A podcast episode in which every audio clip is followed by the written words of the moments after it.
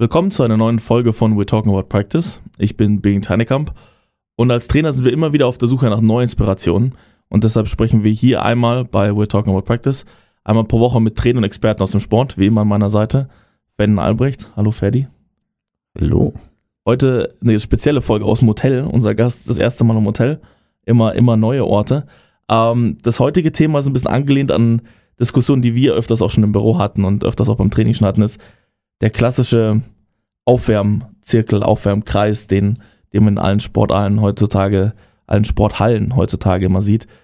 Das wollen wir uns ein bisschen anschauen heute. Aber wer ist der heutige Gast, Ferdi? Wer, wer hilft uns dabei?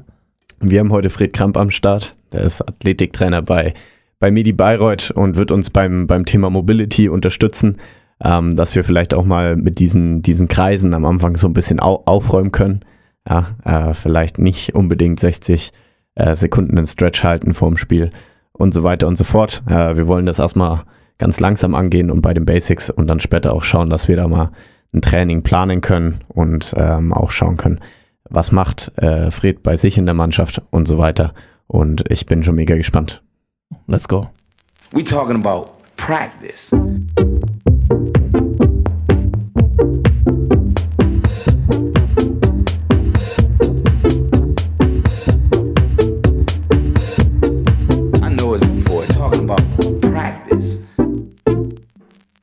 Willkommen, Fred.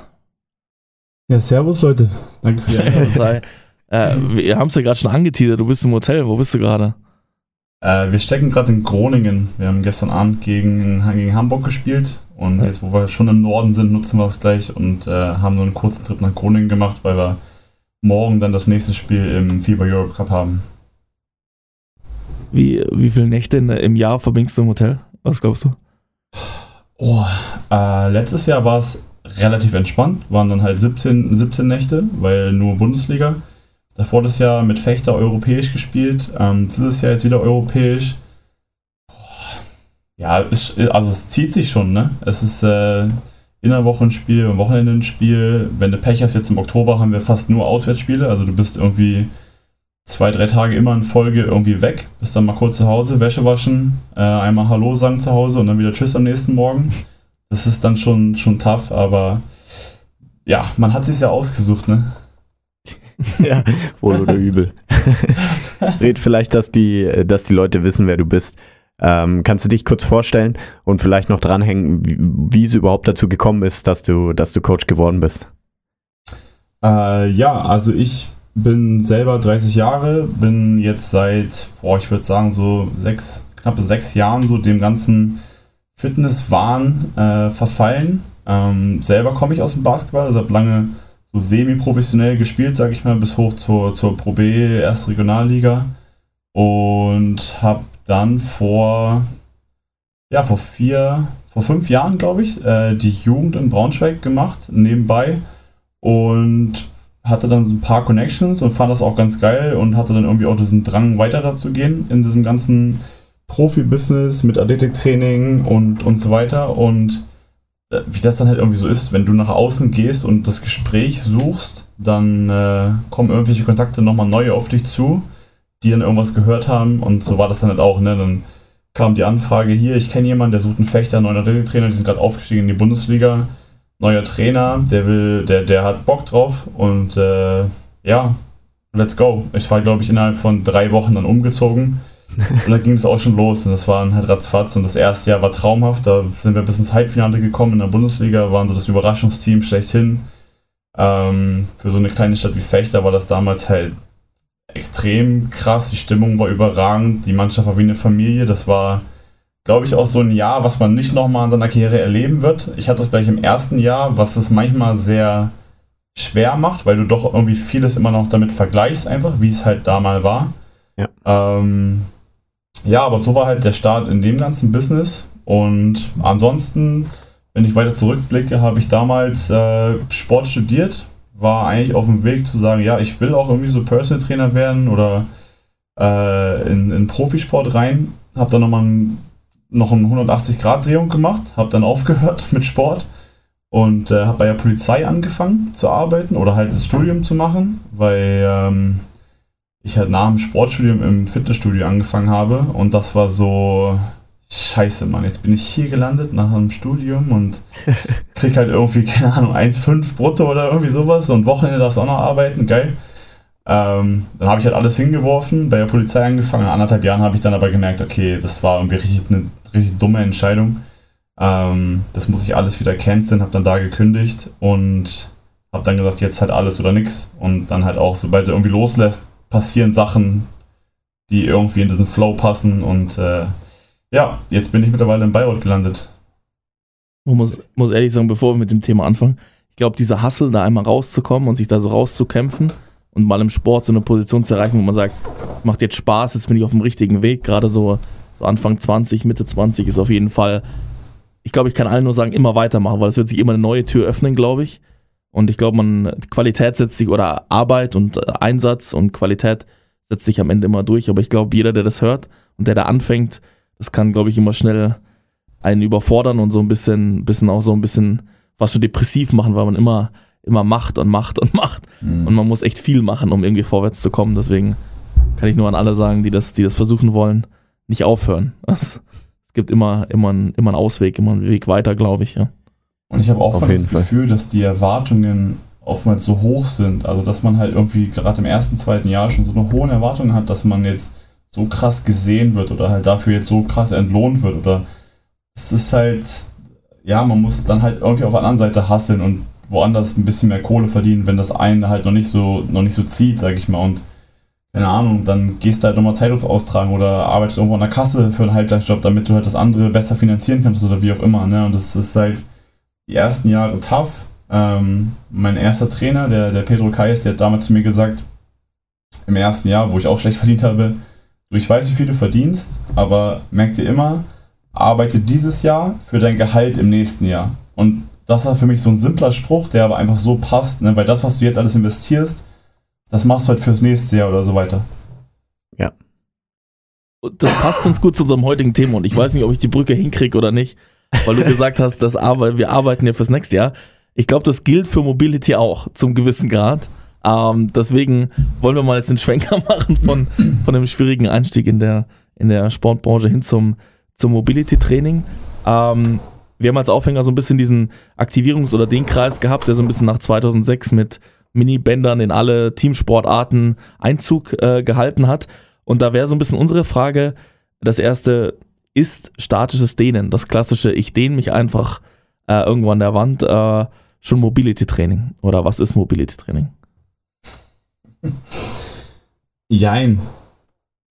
Jein. Äh, das statische Dehnen gehört dazu, zu Mobility, aber es ist halt jetzt äh, komplex. Also soll ich jetzt schon einmal so, so einsteigen mit was Flexibilität und Mobilität ist, ruhig?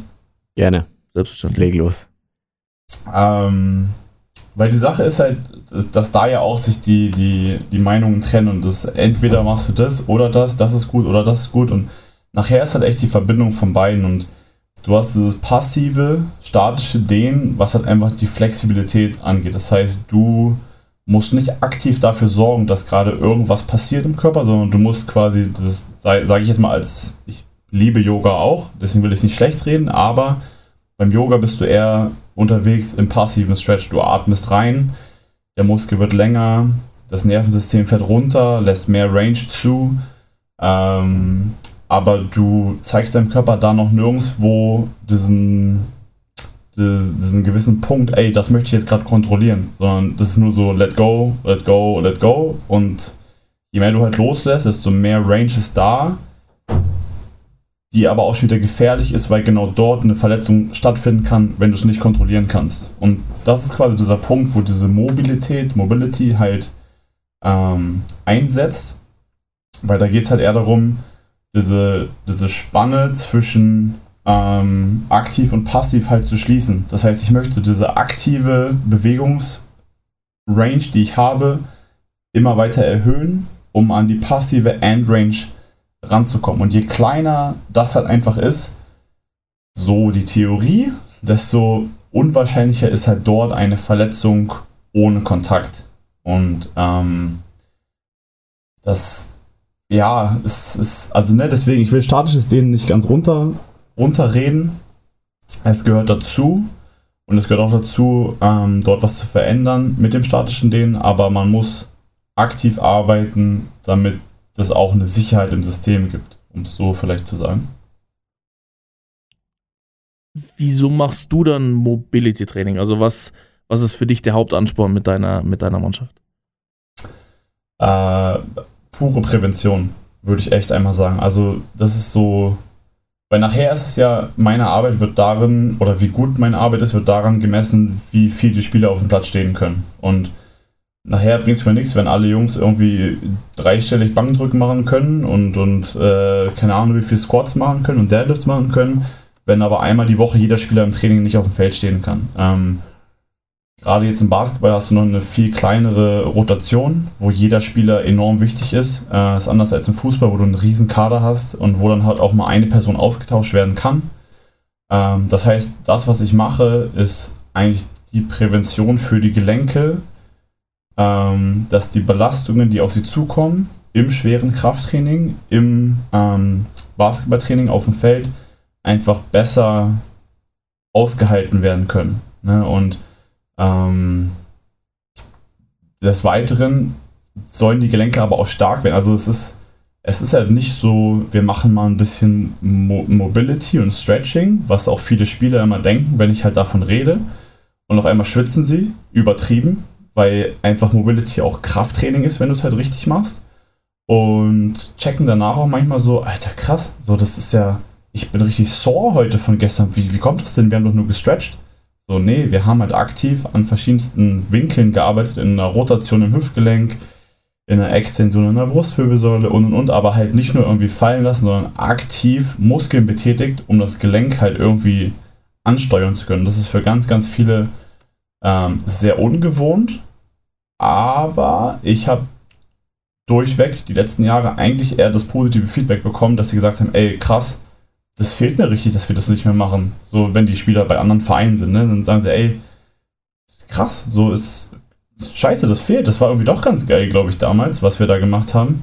Ähm, und nachher ist es halt auch irgendwie, sehe ich immer so, das, was du jetzt halt, um diesen Bogen zu spannen, was du vorhin meintest, was wir jetzt investieren und dem Körper halt gerade schenken an Bewegungsqualität, an, an Bewegungsfreiheit, das, das merken wir erst in ein paar Jahren, ob das jetzt wirklich dazu beigetragen hat oder nicht. Und je mehr du, glaube ich, in dem Sinne machst, was es in Mobility angeht, desto mehr wird dir dein Körper die nächsten Jahre noch danken. Vielleicht gerade im, im Basketball und im Handball ist so ein klassisches, absolutes klassisches Ding, wo die Mobility eingeschränkt ist, das Sprunggelenk.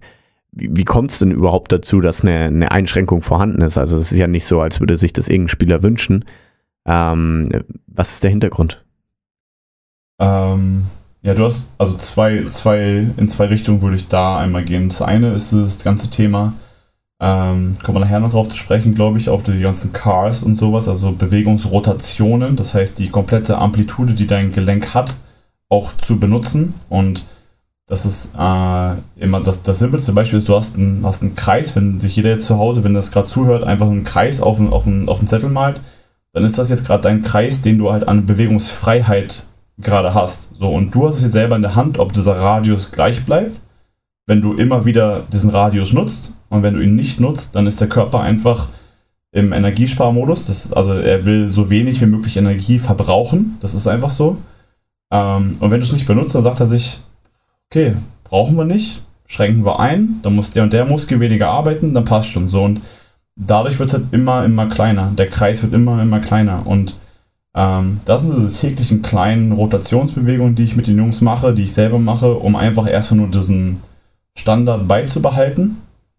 Im besten Falle, klar, kannst du es irgendwann erhöhen, aber erstmal, um das überhaupt dabei, dabei zu belassen. Und das zweite ist halt einfach, wenn du jetzt gerade bei, glaube ich, gerade Handball, äh, Basketball, ich hatte jetzt noch kein, keine Volleyballer oder Volleyballerin, aber ich glaube, das ist auch viel dieses dieses Start-Stopp-Bewegung, dieses Pounding auf dem, auf dem, auf dem Hallenboden. Und ähm, du, du brauchst ja eine gewisse Stiffness im Sprunggelenk. Also du brauchst eine Festigkeit, eine, eine, eine Stiffness der Sehnen, damit da überhaupt Energie übertragen werden kann und schnell übertragen werden kann. Eine Sehne muss ja schnell funktionieren und ähm, die, die steifsten Sprunggelenke, die ich die letzten vier Jahre hatte, waren die krassesten Highflyer. Also das, das, ne, diese gesunde Stiffness, wenn man es dann so irgendwie mal beschreiben möchte, ähm, muss halt, glaube ich, auch gerade bei diesen Sportarten vorhanden sein.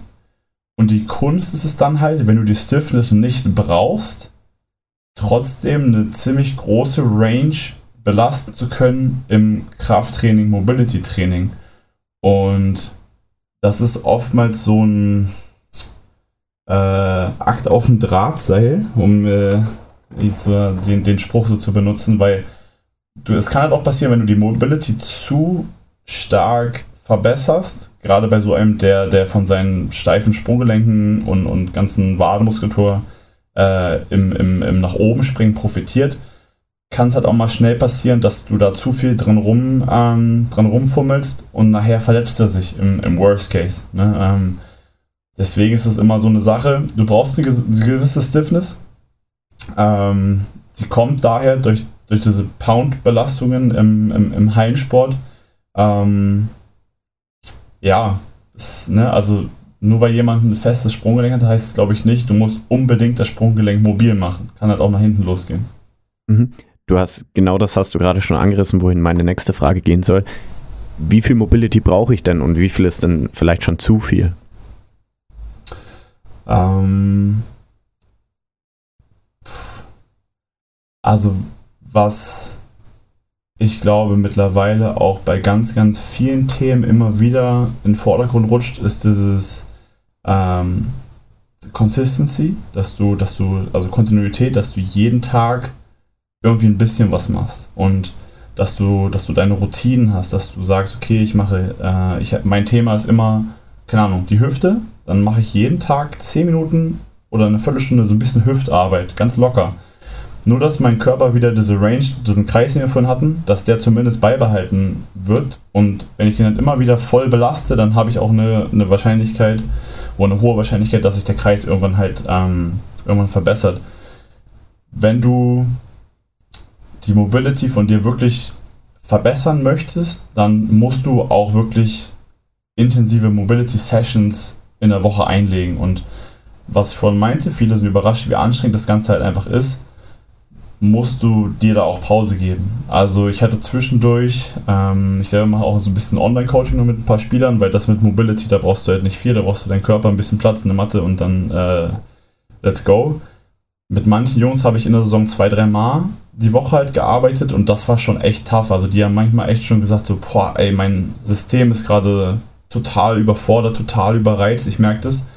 Das heißt, dreimal eine Stunde in der Woche richtiges intensives Mobility-Training war oftmals dann schon zu viel. Und ähm, von daher, wenn man richtige Sessions macht, würde ich schon ein, zweimal die Woche was investieren, wenn es dann um Thema Hüfte, Sprunggelenk, je nachdem, wo halt dein, dein Problem gerade liegt, äh, musst du dann schon investieren, damit auch wirklich was passiert. Ne?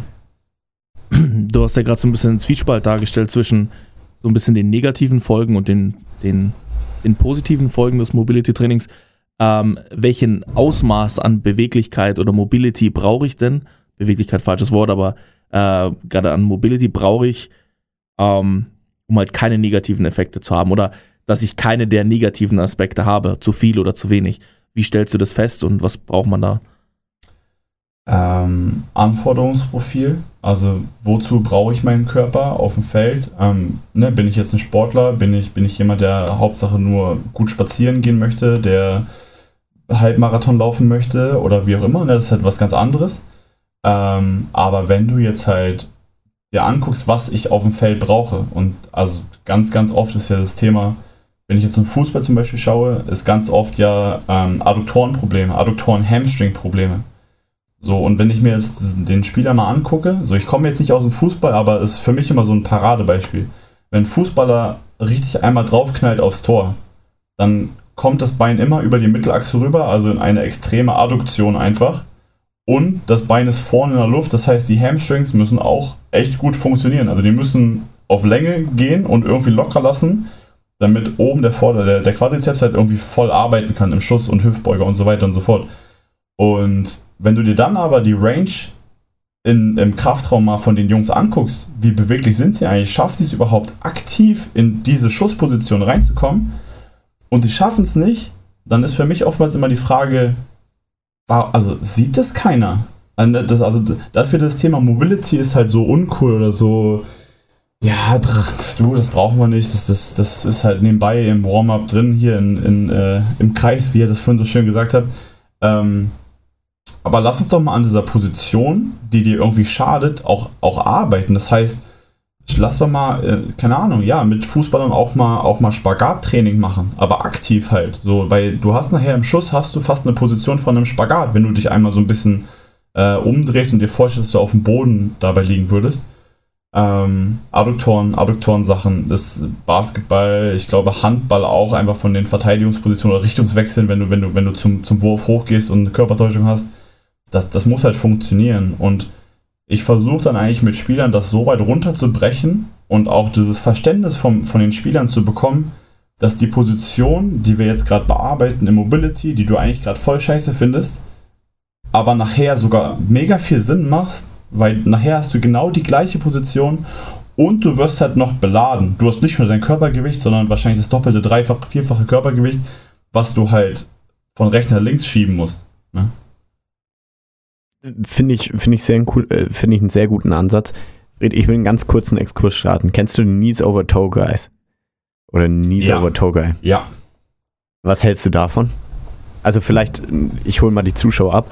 Das ist jemand, der auf Instagram ähm, die, die Beweglichkeit, die Range of Motion vom Knie über die Zehenspitze sehr anpreist und dadurch sagt, dass du verletzungsfrei wirst, ähm, dass du höher springen kannst, dass du in deinem Sport durchaus besser wirst vielleicht mal eine kurze Einschätzung für dich, weil es ist ja doch schon was, was auf Instagram sehr präsent ist und vielen Leuten vorgeschlagen wird und als die Lösung angeboten wird. Vielleicht hast du da mal eine kurze Einschätzung. Ähm, grundsätzlich muss ich sagen, macht er einen richtig guten Job, weil er dieses ganze Thema, was die Knie angeht und die Belastungen in Extrempositionen, sehr weit nach vorne bringt. Weil immer wieder mich Spieler fragen, wenn wir im Kraftraum sind, hä, aber ich soll meine, meine Knie nach vorne schieben? Ist, also, darf ich das? Und das also dauert mit manchen echt ein paar Wochen, bis sie das Gespür dafür haben, dass es okay ist, dass sie das machen. Und ähm, für die große Masse der Fitnessindustrie macht er gerade einen, einen richtig guten Job, finde ich, dass, dass er dieses Thema so weit nach vorne bringt. Natürlich macht er ein extrem gutes Marketing und er ist definitiv nicht der, der alle Übungen erfunden hat, ne, was er manchmal dann halt so, so von sich gibt. Aber so den, dem Ruhm, den lasse ich ihm. Also da sind viele andere im, im, im Fitness-Game, die da haten und sagen, ja, was ist für ein, für ein Typ, der, der sagt, er kann alles empfinden und der weiß, der weiß alles besser und wie das dann manchmal halt so anfängt, ne? Das, das, dieses Battle der, der Systeme dann äh, bei Instagram und wie auch immer. Ähm, ich habe selber auch sein eines Programm durchgemacht, weil ich es einfach interessant fand, welchen Ansatz er verfolgt. Und bevor ich über irgendwas urteile, mache ich dann das Programm lieber einmal selber und, und gucke, wie es wirkt.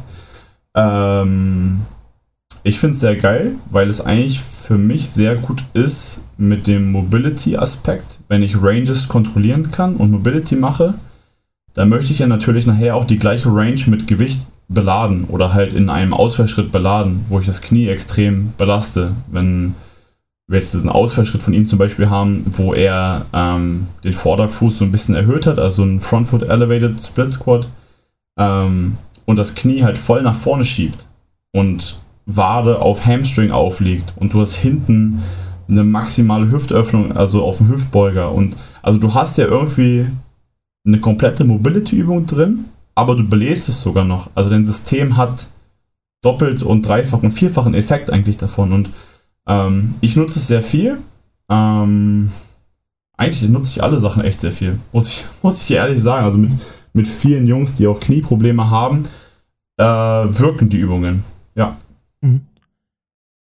Ah, ich muss ehrlich gestehen, ich habe den vor, ich glaube, zwei Jahren das erste Mal gesehen gehabt und ähm, wenn man jetzt aus dem Teamsport kommt, man hat, man hat eine Mannschaft, ist auch für die sagen wir mal, gerade auch im Jugendbereich, so für die Entwicklung der, der Athletik zuständig, in so Basisgeschichten, da werden ja viele Grundlagen gelegt. Ab, ab wann würdest du Trainern empfehlen, in diesen, ich nenne es jetzt mal Extrempositionen oder in diesen extremen ähm, Position zu arbeiten, weil ich glaube, viele Trainer haben sehr, sehr großen Respekt davor und sagen so, also die meisten haben ja schon Respekt davor zu sagen, ich nehme jetzt eine Stange nach hinten und mache einen Squat, weil alle sagen, hey, du kannst dir die Kinder kaputt machen und Ja. äh, du, du machst hier, also du setzt sie in der Gefahr aus. Deine These ist ja genau das Gegenteil. Im kontrollierten Rahmen können wir, können wir dort genau das erzielen, was ich in extremen Situationen brauche, wenn ich das richtig verstanden habe. Und jetzt die Frage, wann würdest du damit anfangen und, und wie würdest du das anleiten und was müssen vielleicht die Leute wissen, dass sie damit arbeiten können? Boah, ich würde glaube ich fast sagen, in einer U10 kannst du Körpergewichtssachen machen mit voller Range. Ich meine, du musst dir ja nur die, die ganze Babyentwicklung angucken. So, die Babys hocken da unten in tiefen Squats. Wenn du denen irgendwas in die Hand drückst, dann, dann, dann squatten die das halt hoch und runter, wenn das für, für die gerade passt. Wenn die irgendwas hochheben wollen, dann machen die einen Deadlift. Dann machen, also, das ist ja, ne, das, das ist wieder das Thema. Es ist ja eigentlich natürlicher, natürliche Bewegung, die in uns drin steckt. Und irgendwann wird es halt als Übung deklariert und ist halt so, ja, okay, du machst davon so und so viel Wiederholungen, davon so und so viel. Und ähm, wa- was ich merke mittlerweile, dass immer mehr Kinder und Jugendliche sich viel, viel schlechter als noch vor 10, 20 Jahren bewegen können. Und das ist schade, aber äh, halt aufgrund von vielen anderen Entwicklungen der ähm, ja, Internet und dies und das und jenes und so und, und, und, und Schulsystem und, und also ne, da könnte man jetzt eine Riesendiskussion, glaube ich, anfangen, woran es liegt. Aber die sitzen einfach mehr. Das ist, das ist einfach so der, der Punkt. Ähm, sie bewegen sich weniger. Und dadurch finde ich, sind eigentlich Sportvereine gerade, auch Schulen im Sportunterricht, aber gerade Sportvereine in der Verantwortung, wieder ja, spielerisches Bewegen wieder in den Vordergrund zu bringen. Und da gehören für mich so eine Extremposition der Gelenke dazu, weil auch da, du hast die ganze Range und wenn du sie nicht belastest, dann hört dein Körper auf, diese Range zu, ähm, zu versorgen, dass sie erhalten bleibt. Und deswegen, ey, in der U10 fangt an mit tiefen Kniebeugen. Da schaffen es die, die Kiddies auch noch, dass die Fersen nicht äh, erhöht sein mussten auf dem Slamboard. Ne? Ähm, krasse Ausfallschritte. Ja, let's go, macht. Und äh, Push-Ups und Klimmzüge und so früh wie möglich. Ähm, wenn wir jetzt da hingucken und sagen, okay, was du schon meintest mit Stange auf dem Rücken, also sogar mit Gewicht beladen, ähm, streiten sich auch gerade, glaube ich, viele Leute drüber, ab wann das dann jetzt gut ist. Viele sagen, ist doch scheißegal, das kann, wenn die Kinder bereit sind, kannst du die beladen. Andere sagen immer noch so, okay, du musst mit dem Wachstum einfach arbeiten und gucken. Mm. Ich glaube, da muss man auch so, so die gewisse Mitte finden. Also es geht jetzt nicht darum, dass irgendwie 13-, 14-jährige Jungs und Mädels äh, 5x5 Deadlifts machen. Ich glaube, das ist nicht das Ding. Aber ähm, was ich bei dem, bei dem Knees Over Toes Guy ganz geil fand in dem, in dem Programming, der arbeitet ganz viel mit dem, wie er es Density Training. Also, dass du halt lange eine Belastung halten kannst und immer wieder wiederholen kannst. Also in einer ziemlich äh, kompakten Dichte, dass du halt 10 Bodyweight Squats machst und every minute on the minute nochmal. Und dann hast du 10 Minuten, wo du quasi 100 Squats gemacht hast. Deine Oberschenkel haben einen miesen Pump, deine Gelenke fühlen sich aber geil an und du hattest kein krasses Risiko für deinen Rücken, weil du keine Beladung, äh, keine, keine Ladung hinten drauf hattest auf dem Rücken. Und sowas zum Beispiel, glaube ich, kannst du mit U10, U12, U14 bis zum Abwinken, glaube ich, schon gut, gut durchballern. Mhm. Da sind wir wahrscheinlich bei dir wieder fertig. Äh, was wäre deine Favorite-Übung, die du jetzt auswählen würdest für den U10, U12, U14 Bereich? Ich muss wieder zum Wadenklatschen tendieren. ich weiß nicht, ob du das Red, kennst du Wadenklatschen? Nee, ich habe das vorhin, ich habe das glaube ich von dir neulich irgendwo gelesen oder so, ne? Bei, oder, wir, hatten, wir hatten das bei, bei Robert im Podcast im letzten. Es geht praktisch darum, dass du äh, die Waden vom Gegner berühren musst. Und dann kommst du halt in sehr tiefe Position, weil anders kommst du an die Waden nicht ran. Dementsprechend st- stehst du praktisch gegenüber wie so zwei Sumo-Ringer. Meistens in der tiefsten Kniebeuge, die man irgendwie nur bekommen kann. Deswegen absolutes Favorite Minigame, wenn es um so ein bisschen Integration von, von Mobility, von tiefen, tiefen Bewegungen gibt. Deswegen so Geil. U10, U12, denen wird es halt auch noch Spaß machen, dass die sich da gegenseitig äh, fast, schon, fast schon auf die Waden prügeln. Aber bevor wir jetzt zu deiner Bundesligamannschaft kommen, sowas wie Animal Walks wären ja dann auch ähnliche Elemente, die du, die du auch gemeint hattest im frühen Kindesalter, die so diese ganze, diese Range relativ groß haben, wo man auch durchaus Kräftigungsaspekte hat und dann halt viele, viel Variation drin hat. ja, auf jeden Fall. Dann lass uns mal äh, bei, bei dir wieder einsteigen. Welche Trainingsform nutzt du denn am häufigsten? Wir haben vorhin schon die Routinen gehabt. ähm, mit jedem Tag ein bisschen was. Gibt es denn auch wirklich, dass du sagst, hey, ich nehme jetzt eine ganze Einheit, ich weiß nicht, gerne auch in Zeit einteilen, eine Stunde, anderthalb Stunden, whatever, äh, her, um, um nur Mobility zu machen? Wie, wie sieht das ungefähr aus, so in der, vielleicht auch in der Wochenplanung? Ähm, nein, die Zeit nehme ich mir meistens nicht, ähm, weil ich grundlegend eher so ein Fan davon bin, gerade jetzt, wo wir europäisch spielen, dass wir jeden Tag ein bisschen arbeiten, auch was den Kraftraum angeht, weil es oftmals schwer ist, jetzt wirklich anstrengende Kraftsessions zu planen, ohne jemanden für den Spieltag zu sehr zu ermüden. Ähm, oder auch die, die Recovery nach so einem Spiel halt ähm, zu unterbrechen. Deswegen habe ich das halt auch schon von der Vorbereitung an so aufgebaut. Also wir hatten, glaube ich, sechs, sechs, sieben Wochen hatten wir, glaube ich, Vorbereitung. Ähm, in den ersten vier Wochen haben wir fünfmal die Woche Vormittagskraft und Mobility gemacht. Das heißt, ähm, wir haben, ich hatte morgens immer so eine Stunde 15 circa. Ähm, davon war ja 20, also ja, schon eher 30 Minuten Mobility jeden Tag und dann nochmal so 40 Minuten circa ähm, Lifting. Und da halt aber auch nicht all out heute und morgen Pause, sondern halt, okay, so viel beladen, dass du morgen wieder beladen kannst und darauf wieder und darauf wieder. Und dass diese, dieses Microdosing, was so ein bisschen aus der NBA und vom, vom College kommt, ähm, dass du halt am Ende der Woche eigentlich sogar fast mehr gemacht hast, als wenn du zwei große Lifting-Sessions in der Woche gehabt hättest, aber dein Körper einfach nicht extrem sore ist, ein, zwei Tage, sondern der trotzdem noch funktionieren kann. Und da sind wir halt wieder bei diesem Thema, ich muss halt dafür sorgen, dass die Jungs funktionieren und wenn die im Training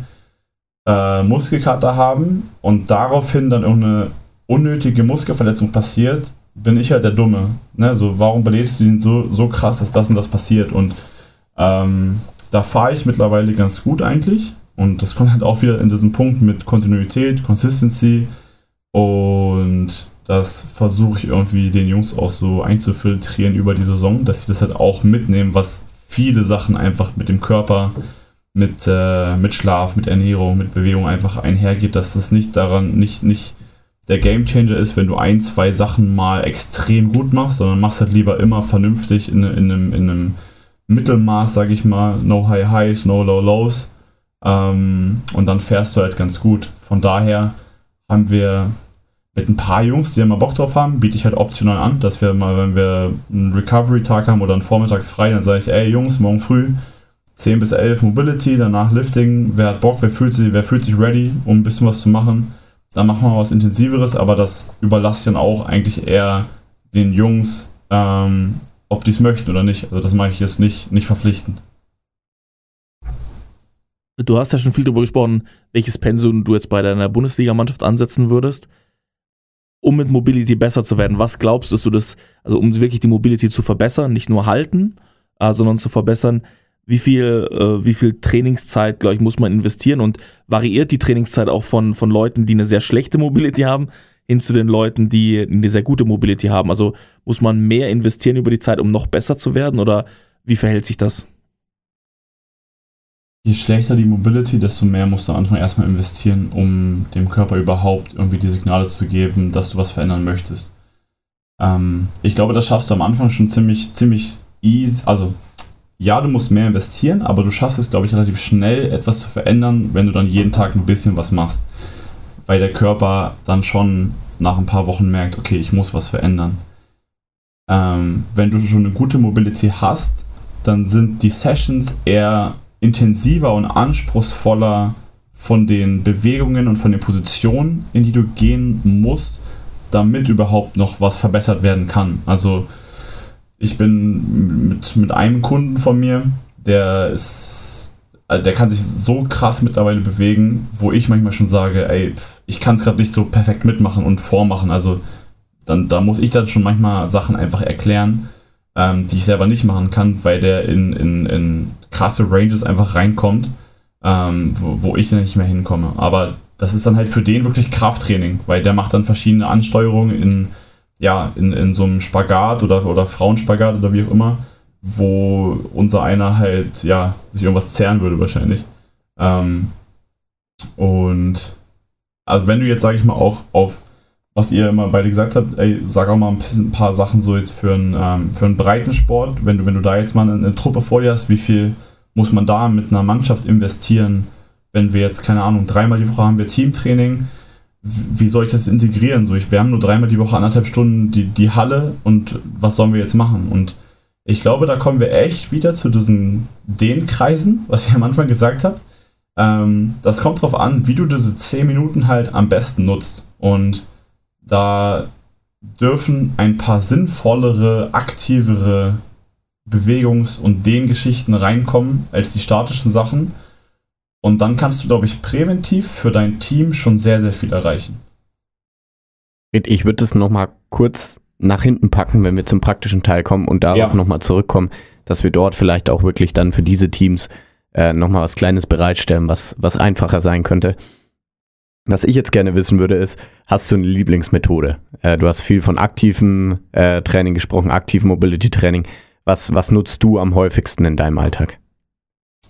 Also jetzt auf mich wirklich bezogen oder wenn ich mit den oder Jungs arbeite? Du als Trainer oder für dich selbst? Ähm, für mich selbst gängigste Methode mit dem Hund spazieren gehen. es, es, es klingt so, so äh, nach gar nichts, aber ich habe gemerkt, wenn ich jeden Tag irgendwie meine zwei Stunden spazieren gehe mit dem Hund, äh, atme, bewusst durch die Nase atme und irgendwie meine, meine lockeren Cars mache, also meine, meine Mobility-Routine, die dann beim Spazierengehen nochmal irgendwo an irgendeinem entspannten Punkt 10 Minuten, Viertelstunde sind, dann kann ich schon ganz, ganz viele Häkchen machen, wie der Tag so verläuft oder wie es mir geht. Weil selbst wenn ich zwei, drei Monate mal irgendwie zu viel Stress habe und nicht liften kann und nicht laufen kann und wir ständig unterwegs sind und und und. Solange ich irgendwie spazieren gehe und jeden Tag mich so ein bisschen bewege, hab, kann ich irgendwie so einen so Standard halten. Und selbst wenn ich dann wieder im Kraftraum einsteige, habe ich das Gefühl, also, ne, als ob sich meine Gelenke an alles erinnern und ich wieder da weitermachen kann, wo ich war. Und das, äh, das ist eigentlich so, so, so mein, mein Go-To-Move. Ähm, ansonsten im, im, im Kraftraum versuche ich selbst immer neue Sachen, also was ich auch meinte, dass äh, der Knees over Toes Guy einfach mal ausprobiert. So ich, ich bin da nicht so festgefahren und sage, jo, ich mache immer Bench 5x5 und Pull-ups 5x5 und dies und das und jenes und ich versuche dann halt mal so eine Systeme, die irgendwie gerade gehypt werden, einfach mal auszuprobieren und zu gucken, wie wirkt sie überhaupt, wie ist es und ähm, versuche dann da halt viel zu übernehmen. Also ich habe so einen Mix aus ja, aus, aus dem typischen 5x5 Krafttraining mit gemischt mit Knees over Toes Guy, äh, gemischt mit Mobility, also von jedem so ein bisschen was und da versuche ich irgendwie auch jeden Tag eine Dreiviertelstunde halt mal so zu investieren und auch nicht komplett auszurasten, weil, pff, keine Ahnung, habe ich irgendwie auch keinen Bock mehr drauf, dass ich am nächsten Tag dann nicht, nicht vernünftig gehen kann, wenn ich mir die, die Beine am Vortag zerstört habe. Aus dem Alter bin ich irgendwie raus mittlerweile. Ähm, auch wenn das damals manchmal ganz, ganz schönes Gefühl war am nächsten Tag. ähm, ja, und, und mit den Jungs, wie gesagt, also ich, ähm, Basti, also unser Kapitän, der lacht immer schon mit dem Spruch, äh, ach, wie, wie sagt man das, wenn man es halt ne, so, so, so vormacht immer, also so wie man es den Jungs weitergibt, dass man es halt auch so, so, so vormacht. Also ich, ich lebe halt wirklich das eigentlich, was ich den Jungs mitgebe, diese Consistency, jeden Tag ein bisschen und das versuche ich einfach auch ins Training halt zu integrieren, dass wir jeden Tag irgendwie ziemlich ähnliche Sachen machen, aber die Belastung nach und nach steigern, aber halt auch immer wieder, also jeden Tag. Und ähm, es ist manchmal langweilig für die, aber auch am Ende der letzten Saison, ähm, ja, haben sie es mir, glaube ich, schon gedankt irgendwie. Wir haben ja, also du hast schon Cars erwähnt, ähm, die, du, die du immer wieder machst. Jetzt gibt es ja noch ganz, ganz, ganz viele andere Methoden. Wir haben ein statisches Dennis, den, wir haben Pace and Race, wir haben äh, exzentrisches Training, äh, was, was auch relativ beliebt ist. Ähm, ist es dann wirklich der bunte Mix oder was, was ist davon so, so der, so der Go-To, wenn du gerade von Routinen sprichst? Ähm, ich glaube, es ist schon der gesunde Mix eigentlich. Es ist der gesunde Mix und es ist auch dieses Thema, dass man selber herausfinden muss, was jetzt für mich gut passt. Also nur weil jetzt die tollsten Trainer bei Instagram und die Literatur und die Wissenschaft gerade sagen, dass jetzt zum Beispiel, was das Knie angeht, so exzentrische Belastung das Beste ist für deine Patellasehne. Wenn es bei dir halt nicht wirkt, dann ist es halt nicht so. Und dann musst du auf die Suche gehen, ob halt was anderes wirkt. Und dann bringt es auch nichts, wenn dann halt andere Trainer sagen, du musst das aber machen, weil das ist wissenschaftlich bewiesen und das ist das einzig wahre. So und ähm, da muss jeder, glaube ich, für sich so ein bisschen auf die Suche gehen und herausfinden, was mir wirklich gut tut. Ähm, auch geduldig sein und Sachen ausprobieren, ähm, dass man nicht direkt nach ein paar Sessions irgendwie sagt, ja, nee, das ist, das, das geht nicht, das klappt nicht. Ähm, einfach da auch mal ein bisschen, ein bisschen länger am Ball bleibt und ja, es, ist, glaube ich, echt der gesunde Mix. Ähm, dass man auch die eigene Routine nicht dauerhaft fährt, sondern auch die eigene Routine ruhig mal verändert. Das ist bei vielen Leuten, glaube ich, auch dieses Ding, die Routine tut mir aber gut, warum soll ich was verändern? Okay, verändere es doch, bevor die Routine nach hinten losgeht und es dir irgendwie wieder schlechter geht. Also dieses, ja, sich trauen, neue Sachen mit aufzunehmen, vielleicht nicht alles umzukrempeln, aber immer mal wieder von, von sechs Übungen eine wieder neu austauschen, bis du dann nach einem halben Jahr komplette sechs Übungen neu machst. Irgendwie so ist, würde ich, glaube ich, so Leuten mit auf den Weg gehen, dass, dass man da immer Kleinigkeiten verändert und nie von heute auf morgen, ne, wir haben jetzt bald den 1. Januar wieder, von heute auf morgen alles umschmeißt und jetzt den kompletten Lebenswandel vollziehen möchte. Auf jeden Fall.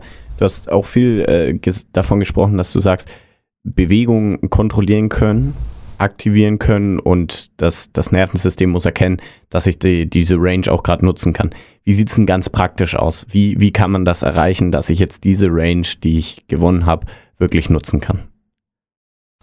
Ja, also erstmal geht es darum zu verstehen, wozu ist mein Gelenk eigentlich in der Lage oder wozu sollte es eigentlich in der Lage sein. Dass man sich damit auseinandersetzt, wohin sollte ich die Schulter überall bewegen können? Wohin sollte ich die Hüfte überall hin bewegen können? Was sollte meine Wirbelsäule eigentlich machen? Ähm, wie kann ich eigentlich mein Becken ansteuern? Oder ganz nach unten, wie kann ich meine Zehen eigentlich ansteuern? Wie habe ich einen stabilen Stand und so weiter? Wenn man sich damit dann auseinandersetzt und weiß, was seine volle Range eigentlich sein sollte, dann kann man halt mit den Cars schon mal sehr, sehr viel erreichen. Also Cars sind halt, um es mal einmal ausgesprochen zu haben, Controlled Articular Rotations, also kontrollierte Gelenksrotation. Und da halt auch nochmal dieser, ja, ganz fett unterstrichen Controlled, also dass es kontrolliert ist, dass es kein Armschwung ist, nach hinten, nach oben, wie auch immer, so oder Armkreisen, wie man es dann manchmal aus dem aus dem dynamischen Warm-up kennt, sondern es geht darum, dass du langsam und extrem kontrolliert eine Bewegung ausführen kannst.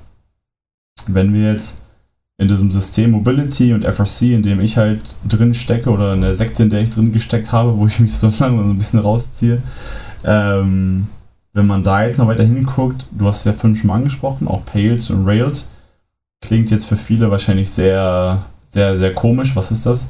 ähm, sind einmal Progressive Angular Isometric Loadings und Regressive. Das heißt, du bist in einer Position drin, wie zum Beispiel einem Gesäß-Stretch. Und wenn das Gesäß gestretcht wird, ist das halt die lange Seite, also die Progressive, ähm, Progressive Tissue quasi.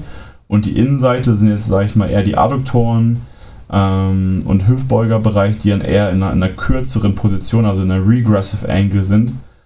Und in diesen Positionen verharrt man dann sehr lange. Das heißt, da bist du wirklich zwei Minuten erstmal in einem passiven Stretch und da haben wir es halt auch wieder, warum der passive Stretch auch so, so wichtig ist und nicht unterschätzt werden sollte, weil die, ähm, der Körper oder das, das Bindegewebe, dieser Dehnreflex, den man ja hat, der, der ist ja erstmal nur ein Schutzreflex. Das heißt, der sorgt ja nur erstmal dafür, dem System zu sagen, ey, bitte nicht weiter, das, das was weiterkommt, das kennen wir irgendwie nicht, ich, ich habe jetzt mal hier so einen Schutzreflex, ich dehne. Ähm, und man kennt es ja selber. Nach ein paar Sekunden oder nach einer halben Minute kommt man irgendwie weiter. Und viele fragen sich immer, hä, warum ist das so? Ja, weil das System irgendwann bereit ist zu sagen, okay, ich merke, du willst weiter irgendwie in eine Position rein, dann entspanne ich mich mal ein bisschen, gib dir nochmal 10 Grad mehr und dann gucken wir weiter. Und darum geht es halt in diesen Pails und Rails, dass du so lange, also so zwei Minuten, sagt man meist, in einer Position drin bleibst, bis, diese, bis das System bereit ist, was zu verändern. Oder halt irgendwie die, eine Neuanordnung stattfinden kann, was das, was das Gewebe angeht, und du dann einen aktiven Input hast. Das heißt, du dann einmal die Progressive ähm, Tissue belastest und die Regressive und dadurch halt so ein Austausch in dieser endgradigen Position im Gelenk stattfindet. Das ist, ich hoffe, dass es gerade einigermaßen verständlich rüberkam, weil Pace und Rails zu erklären ist extrem kompliziert, das weiß ich selber noch vom Anfang. Ich äh, würde es vielleicht nochmal zusammenfassen und du ergänzt. Das heißt, angenommen für Handballer ist jetzt ganz klassisch, ich gehe mit einem Ellenbogen ans Tor ran, den dort ähm, mein, meine vordere Schulter erstmal Ja. ähm, gehe in einen sehr tiefen Stretch und halte den zwei Minuten. Was, was mache ich jetzt? Also was ist, was ist genau der nächste das ist ein Schritt? gutes Beispiel, das glaube ich bildlich ganz gut, ja. Ähm, genau, du hältst den Stretch, das heißt, jeder spürt erstmal, okay, meine Brust, vordere Schulter wird aufgedehnt. Ja. Und das heißt, ich habe dann wieder dieses Verständnis erstmal davon, Pales, also Progressive und Rails Regressive, wo ist die lange Seite, wo ist die kurze Seite. Das heißt, ich habe ja jetzt vorne die lange Seite, also Brust, Schulter werden gerade aufgedehnt, das ist die lange Seite. Und ich habe hinten Schulterblattmuskulatur, ähm, die kurze Seite, wo, wo alles gerade eher eingeengt ist. Und nach zwei Minuten fange ich dann an, mich langsam reinzuarbeiten, meine progressive Seite, also die lange Seite zu belasten. Das heißt, ich fange an, den Unterarm, den Ellbogen in den Pfosten langsam reinzudrücken. Das heißt, ich aktiviere die Brustmuskulatur, damit ich eine Adduktion in der Schulter hervorrufe. Ich bewege mich aber nicht. Das heißt, es ist alles in einer isometrischen ähm, Position, also in einer isometrischen Ladung, findet das Ganze statt. Und wenn ich da roundabout 30 Sekunden die lange Seite beladen habe, versuche ich die Range zu erweitern, indem ich die kurze Seite aktiviere. Das heißt, ich versuche, ich versuche eigentlich den Ellbogen vom Pfosten wegzubekommen durch eine Aktivierung der Schulterblattmuskulatur, dass ich noch weiter in die Abduktion in der Schulter komme. Sehr gut. Ich glaube, ich glaub, das hat es ganz deutlich gemacht, weil den kennt einfach jeder. Mal mit Ja. dem Ellenbogen gegen, gegen den Pfosten dagegen gehen. Ähm, vielleicht nochmal ganz kurz äh, auf die Cars zurückkommen. Du hast gesagt, ähm, langsames Durchbewegen durch, durch die Gelenke.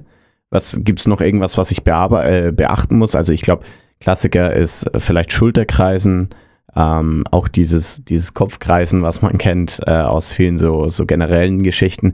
Ist irgendwas, was ich beachten muss oder ist es dann rein zu sagen, okay, das ist jetzt die, die weiteste Reichweite, die ich erreichen kann und da probiere ich immer wieder, mich durchzubewegen. Ähm, ganz, ganz wichtig, wenn, wenn man mit Cars arbeitet, dass dieses Verständnis wirklich dazu kommt, dass man, dass man alles andere festlässt. Also ich versuche den Körper festzumachen, Chorspannung mitnehmen, Gesäßspannung mitnehmen. Alle Gelenke sind fest, außer dieses eine Gelenk, was ich jetzt gerade bewegen möchte. Das ist halt so wichtig, dass man nicht anfängt, irgendwo auszuweichen, sondern nur wenn du wirklich schaffst, den Körper festzulassen, während du die Schulter jetzt gerade durchbewegst, nur dann hast du auch einen, einen Erfolg, dass dort was passiert oder ankommt. Sobald du aus der Wirbelsäule mehr rotierst oder, oder unten irgendwie im Becken nicht fest genug bist, dann, dann hat die Schulter nicht diesen, ähm, nicht diesen Impact, wie du es eigentlich gern haben, haben würdest. Dann ist auch nochmal so ein Thema, wenn du Schmerzen hast in, in so einem Bewegungskreis, also wenn du so, so Shoulder Cars machst und du merkst, in der Überkopfposition tut es irgendwie immer weh, dann geh da nicht durch. Also dann, dann verringere halt deinen deinen Kreis, wenn man dieses, dieses aufgem diesen aufgemalten Kreis jetzt auf dem, auf dem Zettel wieder so vor sich hat, dass du halt einmal so einen kurzen, kurze Abkürzung über die Innenseite quasi nimmst und, und so, ein, so ein kleines Loch quasi in den Kreis reinmalst, ähm, um diesen Schmerzpunkt einfach zu umgehen. Und dann versuchst du diesen, diesen, diesen Umweg halt immer mehr zu verkleinern, bis dein Körper wieder klarkommt und auch die ganze Range wieder annehmen kann. Das wären so, so zwei Sachen, ähm, die, die man durchaus beachten kann. Wir hatten ja versprochen, ähm, als wir vorhin schon das leicht angerissen haben, dass wir jetzt nochmal richtig in die Praxis kommen. Ich fange mal mit dem, vielleicht mit dem, weiß nicht, ob der einfachste oder vielleicht sogar komplexere Fall ist. Äh, du hast jetzt hier so ein Fußballteam vor dir oder ein Handballteam, die spielen irgendwie jetzt irgendwie dritte Liga, vierte Liga, das heißt, alle, alle können irgendwie ein bisschen, bisschen kicken, ein bisschen, bisschen spielen. Ähm, du triffst die Mannschaft jetzt ähm, und jetzt sollst du dort ähm, Mobility-Training machen mit den Jungs. Äh, du kannst aber nicht trennen, sondern du musst jetzt alle sozusagen gleichzeitig betreuen, vielleicht sogar zu Beginn des Trainings. Hast zehn Minuten Zeit. Was würdest du tun? Ähm, von, also Schuhe aus. Ich hoffe, es ist noch keiner getaped. Das wäre der beste, das wäre der beste Fall. Ähm, wenn jetzt getaped sind, dann lasse ich halt Sprunggelenk halt einfach aus. Das, das wäre jetzt nicht schlimm. Aber ich würde echt Schuhe ausziehen und würde dann einmal von, von unten nach oben alle Gelenke durchgehen mit Kontrolle. Das heißt, ähm, alle Zehen nacheinander heben, Wellen abheben, großen Zeh heben, die kleinen Zehen heben. Da, da verzweifeln dann schon mal die meisten und fangen an zu schwitzen. Ähm, Sprunggelenk kreisen, Knierotation, Hüfte, auch Car, also Cars von unten nach oben einmal komplett durch.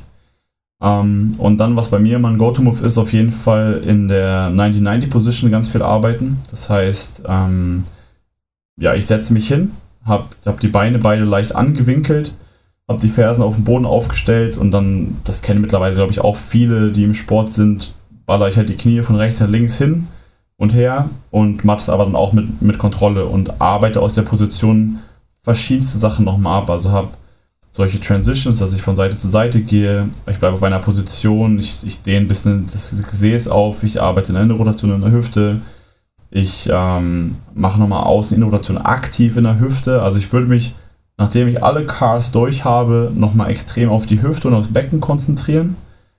Und wenn ich jetzt nur Mobility machen würde, wäre es das schon. Und das ist dann kompakt in 10 Minuten schon, schon intensiv. Ich glaube, da werden auch alle schon, schon gut warm, kann ich mir vorstellen.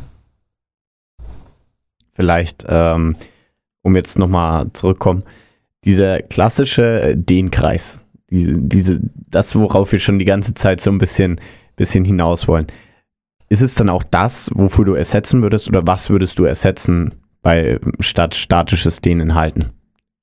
Sagen wir mal, als Spiel, als Trainingsvorbereitung. Mhm. Ähm, also ich habe mittlerweile, mh, ja, nach ein paar Wochen habe ich es eigentlich meistens drin mit den Jungs, dass die auch irgendwie ihre Routinen schon machen, bevor es überhaupt losgeht. Das heißt, ich muss mich um die Mobility vorher eigentlich seltenst noch kümmern, wenn wir mit der Vorbereitung durch sind, weil dann jeder weiß, wo sind meine, wo sind meine Ecken und Kanten, was muss ich machen, wo muss ich mir ein bisschen Zeit lassen, weil das kannst du nicht immer vor jedem Training mit dem ganzen Team machen. Das dauert halt zu lange, weil du weißt, okay, der braucht Schulter, der braucht Hüfte, der braucht Sprunggelenk, der braucht gerade vielleicht ein bisschen Schulterblatt. Ähm, das, kannst du nicht alles dann abwickeln, weil dann, dann, dann brauchen wir einfach auch zu lange. Deswegen haben wir eigentlich mittlerweile diesen Deal, dass jeder sein Stuff halt einfach vorher macht, was er, was er gerade braucht. Und dann ist der Ersatz des, des statischen Dehnkreises, wie ihr ihn immer so schön nennt, ist bei mir eigentlich dieses ja, ganz simple Dynamic Stretching. Das heißt, die Jungs stellen sich immer auf der Seitenlinie auf, rechts und links. Und dann sind kurze Dehnpositionen von ein, zwei Sekunden werden kurz gehalten. Also Knie zur Brust ranziehen, kurz den Oberschenkel andehnen, kurz das Gesäß andehnen, indem du den, den Unterschenkel vorne hoch zur Brust ziehst im Stand und so weiter. Also es sind viele viele Dehnpositionen, die immer nur kurz angerissen werden, um einmal ganz kurz auf Spannung zu gehen, in Verbund mit Laufschule. Und da brauchen wir meistens sieben, acht Minuten davon. Dann gehen wir immer noch mal an so ein paar, paar Sprints, leichte Sprints, Richtungswechsel, vielleicht noch mal ein Spielchen, je nachdem wie die Stimmung gerade im, im Team ist, was die, was gerade brauchen. Und dann habe ich eigentlich meinen Part maximal nach zwölf Minuten eigentlich äh, absolviert für, für das Training. Mhm.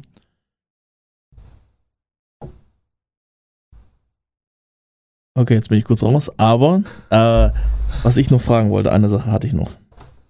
Ähm, Kann ich auch ablösen. Jetzt will ich es wissen. Jetzt, jetzt will ich da hinkommen wieder. Jetzt will ich da wieder hinkommen. War oh. bei der Vorbereitung. Ja, ja. ja, ja. Achso, ja, jetzt habe ich es wieder. Jetzt habe ich es wieder. Ja, das war jetzt mal kurz. Äh, Wichtig. Lichter aus. naja, na gut. Ähm, was ich noch fragen wollte ist, als Trainer, glaube ich, haben wir verschiedene Athleten und das habe ich auch bisschen den Profi-Handball gesehen, also auch jeden Tag beim Training. Es gibt halt Leute, die kapieren es sofort, mit denen läuft es halt. Ja, die machen es halt und die googeln auch nochmal fünf, sechs andere Bewegungen und trinken dann nochmal 16 isotonische Shakes danach und nochmal alles, ja. Mein Bruder ist zum Beispiel so einer, der, der macht das alles und der wird auch noch mehr machen. Aber wenn du denen jetzt so Routinen gibst und dann gibt es ja die Leute, die, die ballen die Geschichten da so sechs, sieben Minuten durch und du weißt, das bringt überhaupt nichts. Also da, da ist einfach so wenig Qualität da oder so wenig auch, auch Wiederholungen da, dass ja. das was bringen kann. Wie gehst du damit um? Bist du dann so jemand, der sich da hinstellt und sagt so, Kollege, wir machen das jetzt zu zweit oder ähm, ist da, also, oder sagst du einfach, der hat jetzt Pech oder, also das wirst du ja auch kennen, dass es durchaus Leute gibt, die dort sehr unsauber arbeiten und irgendwie so ein bisschen verspielst am Anfang des Trainings. Wie gehst du damit um? Ähm, mittlerweile nicht mehr. Also mittlerweile stehe ich nicht mehr daneben und sage, ey, das machen wir zusammen und, und äh, wir müssen daran arbeiten. Also wir, wir haben, wie gesagt, in der Vorbereitung versuche ich viel, viel zu machen. Auch, also da nehme ich mir auch Zeit, die Übung sehr, sehr viel zu erklären. Wenn jemand auf mich zukommt und sagt, ey, warum machen wir das? Was bringt mir das? Dann nehme ich mir auch Zeit, um das zu erklären, weil ich glaube, das ist ein, ist ein wichtiger Punkt, dort die Spieler einfach auch abzuholen und das Verständnis dafür zu bekommen, was der Mehrwert des Ganzen einfach ist. Ähm, wenn ich Routinen rausgebe oder sage, ey, mach mal das und das und das, pass auf, wir machen das mal zusammen und wir machen es auch für mich noch mal ein zweites Mal zusammen, vielleicht sogar noch mal ein drittes Mal. Wenn ich dann aber irgendwann merke, ich verschwende meine eigene Energie, weil da nichts zurückkommt, dann bin ich, das war auch ein Prozess bei mir vom ersten Jahr bis jetzt zum vierten Jahr, ähm, dass ich mittlerweile auch sage, ey, sorry, du bist alt genug, du bist ein Vollprofi, ich habe es dir dreimal angeboten, wenn du es nicht machen möchtest, dann ist es deine eigene Verantwortung. Also ich habe es am Anfang in meinen ersten Jahren echt als meiner Verantwortung gesehen, dass ich dafür sorgen muss, dass jeder das macht. Mittlerweile sage ich mir aber auch ganz ehrlich, ey, ich kann Optionen bieten, aber du musst es halt einfach auch annehmen und du bist alt genug, das zu verstehen. Und wenn du es nicht machen möchtest, dann muss ich es auch akzeptieren, aber dann musst du auch akzeptieren, dass dann wieder irgendwann vielleicht was passieren wird und das ist dann nicht meine Schuld, sondern das ist einfach nur passiert auf Folge der, aber ja, infolge dessen. Ne? Klingt, klingt hart, ne? aber es, ich, da muss man sich, glaube ich, selber auch als Trainer irgendwo schützen. Nee, ich verstehe das auch. Und ich glaube, das ist auch ein relativ gutes Schlusswort zum Thema. Und jetzt kommt unsere letzte Frage, die wir immer allen stellen. Und zwar kannst du das auf dich beziehen, du kannst es auf deinen Trainerjob beziehen oder auf deine Mannschaft beziehen, das ist erstmal egal. Aber was ist dein größtes sportliches Ziel? Was ist dein größter sportlicher Traum? Mein größter sportlicher Traum ist, dass ich mir mit meiner Verlobten irgendwann ein geiles Domizil aufbaue, wo sie eine riesen Range hat und tiergeschützte Therapie macht. Ich eine alte Scheune richtig nice ausgebaut habe, dort ein Personal Training Studio mir aufgebaut habe an einem Ort, wo Leute gerne rauskommen, um eine Auszeit zu haben. Ich Kurse geben kann, Seminare geben kann oder, oder wir Seminare geben können.